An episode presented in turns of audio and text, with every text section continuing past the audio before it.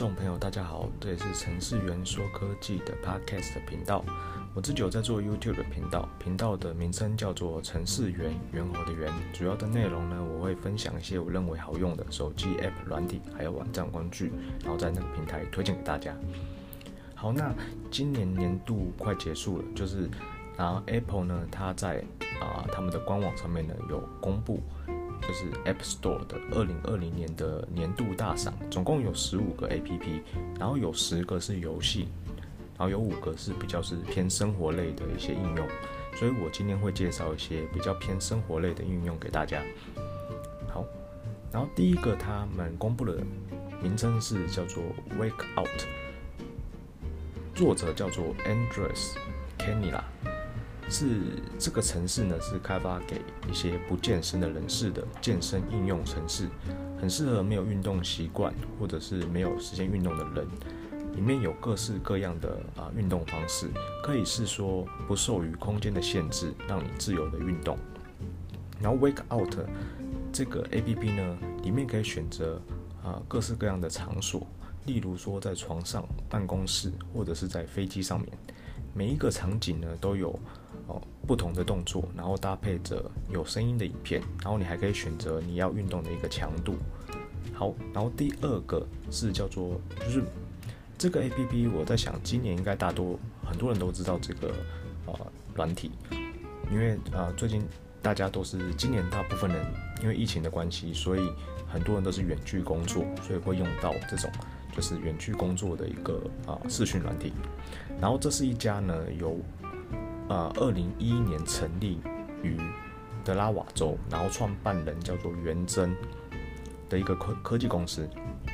然后主要的业务就是云端运算为基础的远端会议软体的服务。然后它提供了用于视讯电话、即时通讯和商务电话系统的一些啊、电脑软体，还有行动的行动应用程式。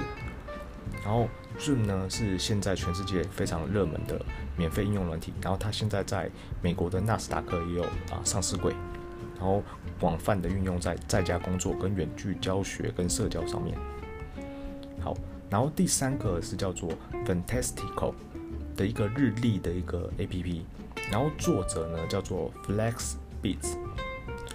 Fantastical 是一个相当老牌而且口碑不错的一个日历的软件。它从二零一五年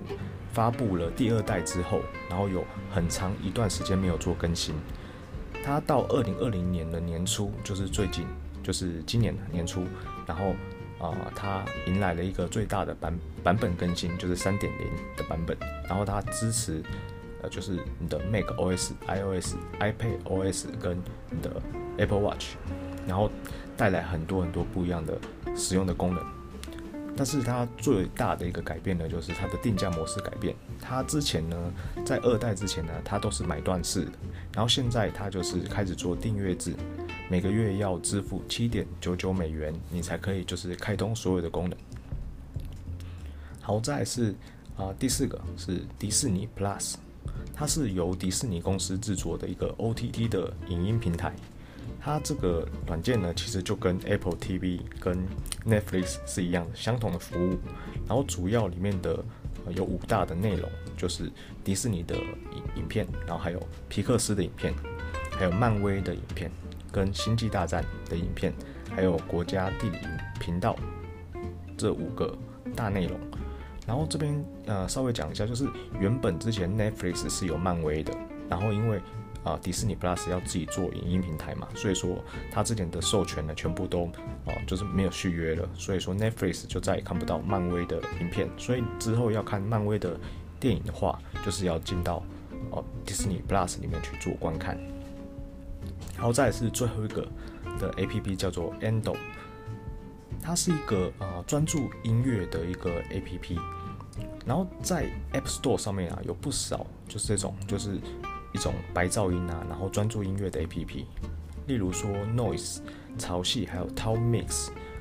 大多数都是内建里面很多声音乐器，让我们自己选择想要听的音乐。但是这款 Endo 不太一样的是，它会根据用户目前所在的环境，然后自动产生合适的个性化的声音。然后它的影响条件呢，是从天气、位置到时间都有，等于说你每次在听音乐，你不用特别去选，然后你就可以听到不同的音乐。